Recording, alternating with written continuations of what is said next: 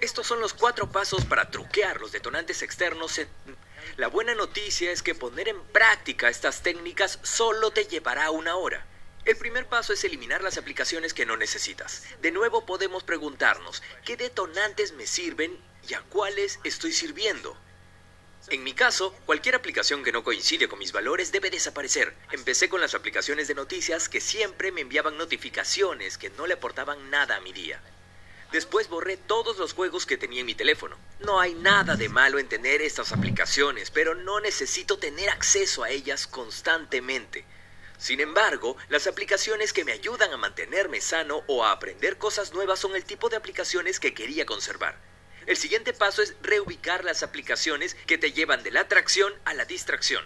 En mi caso, a menudo termino revisando Facebook, Twitter o YouTube en mi teléfono cuando ya había planeado usar ese tiempo en otra cosa. Por ejemplo, cuando jugaba con mi hija solía revisar rápidamente alguna red social. Desgraciadamente, esa mecánica de recompensa variable me arrastraba más y más hacia la aplicación. Otro ejemplo. ¿Alguna vez has tomado tu teléfono para ver la hora, pero te has distraído con algún detonante externo y después de pasar 20 minutos navegando, ya ni recuerdas qué hora era? La solución es muy sencilla, usar un reloj de pulsera. La idea es encontrar el mejor momento y lugar para hacer lo que quieres hacer. Solo porque tu teléfono aparentemente puede hacer todo no significa que deba hacerlo.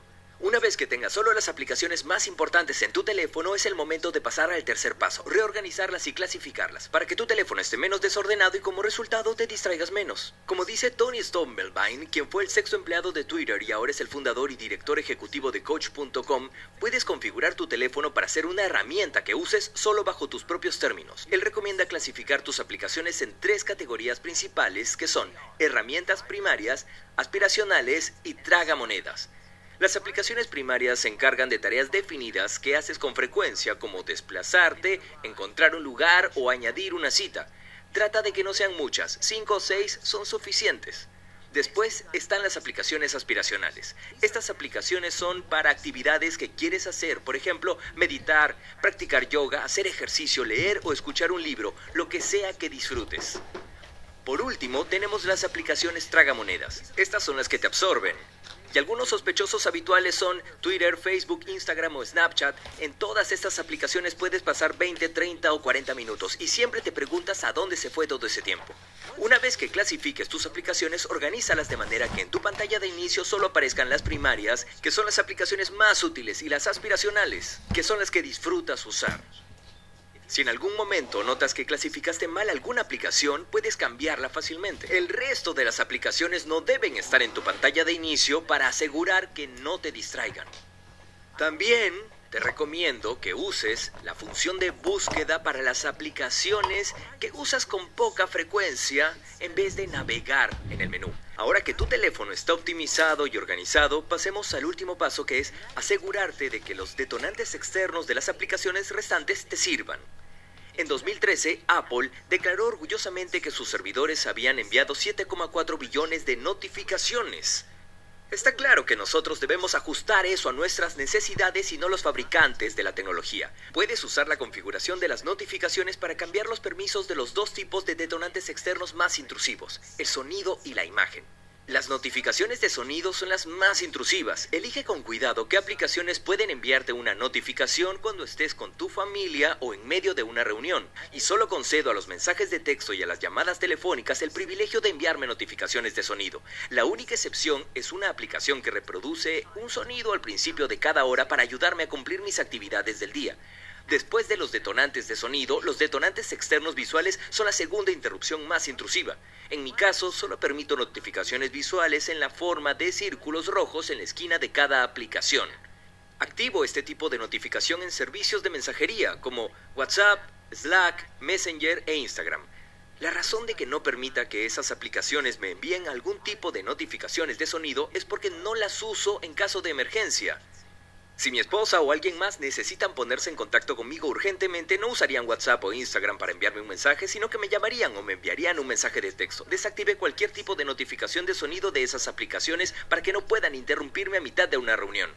Pero incluso las aplicaciones con permiso de enviarme notificaciones de sonido, soy cuidadoso al encenderlas o apagarlas. Uso las funciones integradas en mi teléfono para asegurarme de que en ciertos momentos del día incluso las llamadas telefónicas y los mensajes de texto estén desactivados. Tanto en los dispositivos Android como en los iPhone puedes programar la función de no molestar para evitar que te lleguen todas las notificaciones, incluidas las llamadas y los mensajes de texto. Los dispositivos de Apple tienen una bonita función llamada no molestar al ir al volante que me gusta adaptar a mis necesidades y funciona de la siguiente manera. Cuando me siento a escribir y no quiero que nada me interrumpa, ni siquiera mensajes de texto o llamadas telefónicas, activo la opción de no molestar al ir al volante. Y la configuré para que cuando alguien me envíe un mensaje de texto o me llame, automáticamente reciba una respuesta que diga, lo siento, ahora mismo soy indistraíble y no puedo responder a tu llamada o a tu mensaje de texto.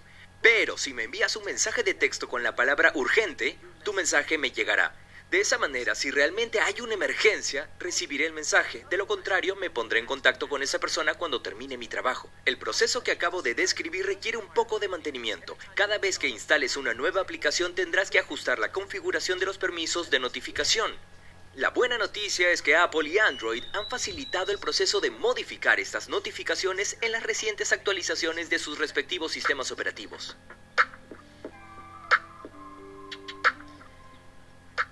Lo siguiente que podemos hacer es despejar nuestros escritorios virtuales. Te contaré una pequeña historia sobre un amigo mío llamado Robert Van Els, cuya laptop parecía de un agente secreto. Su pantalla era una explosión de archivos urgentes, un centro de control para gestionar operativos clandestinos con la foto de un veloz auto deportivo de fondo. Con solo mirar su escritorio te subía la presión. Pero Robert Van no era un agente secreto. Era un desastre. Conocí a Robert en una conferencia en la que di una charla sobre la gestión de la distracción digital. En ese momento, él estaba a punto de colapsar y había decidido cambiar. Se dio cuenta de que si quería hacer crecer su negocio tenía que recuperar el control de su atención para cumplir con los asuntos más urgentes. En primer lugar, tener un escritorio desordenado tiene un costo cognitivo. Un estudio realizado por investigadores de la Universidad de Princeton demostró que la gente rinde menos en tareas cognitivas cuando los objetos dentro de su campo de visión están desordenados. Lo mismo sucede con nuestros entornos digitales. A nuestro cerebro se le dificulta encontrar algo cuando las cosas están desordenadas, lo que significa que cada icono, pestaña abierta o marcador innecesario es un recordatorio externo de lo que no hemos hecho o explorado y destruye nuestra capacidad de concentrarnos. Más tarde supe que Robert había aplicado mi conferencia al pie de la letra y que había sustituido su auto deportivo y sus cientos de iconos por unas sencillas letras blancas sobre fondo negro que decían lo que más tememos suele ser lo que más necesitamos hacer. Inspirado por los resultados de Robert, supe que era el momento de ocuparme de mi escritorio y hacer mi propia limpieza. Y después de hacer unos ajustes, ahora mi jornada laboral empieza con un escritorio en blanco en la pantalla de la computadora. Pero mi lucha contra el desorden no se detuvo ahí. También decidí desactivar todas las notificaciones del escritorio para asegurarme de que los detonantes externos ya no pudieran interrumpirme. Acabar las notificaciones fue tan fácil como abrir las preferencias del sistema en mi Mac, hacer clic en la opción de notificaciones y luego desactivar todas las notificaciones para cada una de las aplicaciones de la lista. Con estos dos trucos, al fin pude lidiar con todos los detonantes externos que no me servían en mi escritorio. Ahora hablemos de otra gran fuente de distracción en el mundo laboral moderno, los grupos de chat.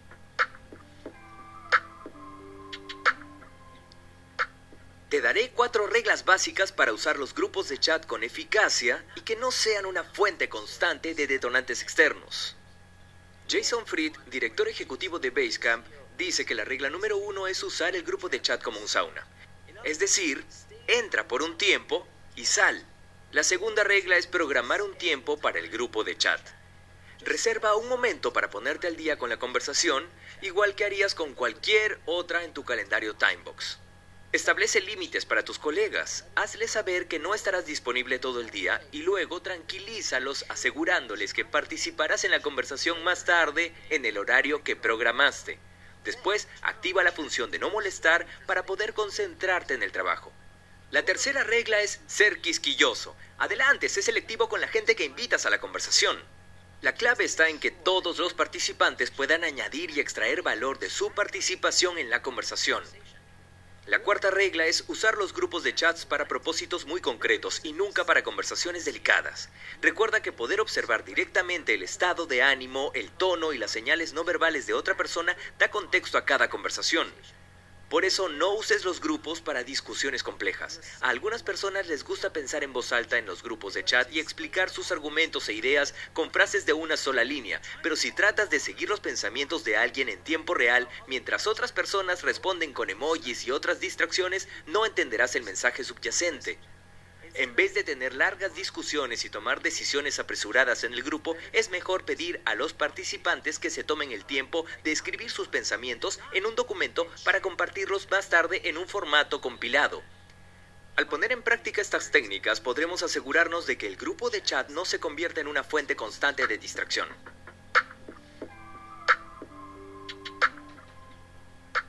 Aunque un grupo de chat conlleva los problemas que ya mencionamos, no olvidemos que las reuniones presenciales también tienen todo tipo de distracciones. Por un lado, numerosos estudios han demostrado que nuestros cerebros no pueden absorber información cuando no prestamos atención. Sin embargo, mucha gente acude a las reuniones presenciales con sus computadoras y sus teléfonos con el pretexto de que van a trabajar, pero lo que hacen es intercambiar correos electrónicos con las personas que están en la misma sala. No importa si tú no lo haces, ver a otras personas hacerlo aumenta la paranoia de que deberías estar haciendo algo. La idea de que otra persona está siendo productiva mientras nosotros no lo somos aumenta nuestros niveles de estrés, lo que disminuye aún más la eficacia de la reunión. Después de organizar cientos de talleres, he aprendido que las reuniones sin pantallas tienen mejores resultados. Para ello, hay que seguir algunas pautas. En primer lugar, todas las salas de conferencias deben tener una estación de carga para que los dispositivos estén fuera del alcance de todos. Y antes de que empiece la reunión, se debe invitar a los participantes a conectar sus dispositivos. Puede haber algunas excepciones a estas nuevas costumbres de acuerdo a las necesidades de la empresa, pero lo único que los asistentes necesitan actualmente es papel, un bolígrafo y quizás algunas notas adhesivas. En segundo lugar, el lugar de la reunión debe contar con una laptop que nunca salga de la sala y que esté conectada a un proyector para hacer presentaciones o mostrar información para que todos la vean. Y listo, eso es todo lo que necesitas. Pero la verdad incómoda es que no usamos nuestros teléfonos, tabletas y computadoras en las reuniones porque nos preocupe la productividad, sino porque podemos usar la evasión psicológica. Las reuniones pueden ser insoportablemente tensas, socialmente incómodas y a menudo muy aburridas. La mayoría de las reuniones son focos de incomodidad de las que cualquier persona cuerda querría escapar. A menudo el tiempo que pasamos en las reuniones es el tiempo que podríamos dedicar al trabajo enfocado. Y se nos pide que asistamos a reuniones para abordar cuestiones que podrían haberse resuelto con un correo electrónico o sin la presencia de todo el grupo. Este tipo de ocurrencias minan la moral y activan los detonantes internos del resentimiento, el aburrimiento, el estrés y la frustración. Como organizador, tu trabajo es reducir o eliminar estos detonantes internos convocando únicamente las reuniones que sean necesarias y asegurándote de que estén diseñadas para ser productivas. Misión del día, haz que tu vida sea inmune a las interrupciones. Hoy dedica un tiempo a truquear tu teléfono, tu escritorio, tus grupos de chat, tus reuniones.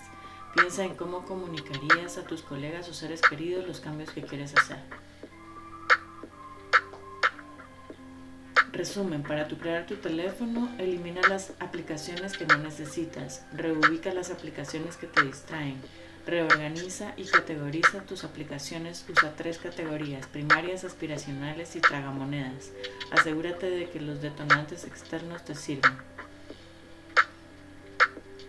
Para truquear tus chats, usa los grupos de chats como un sauna, entra y sal rápidamente.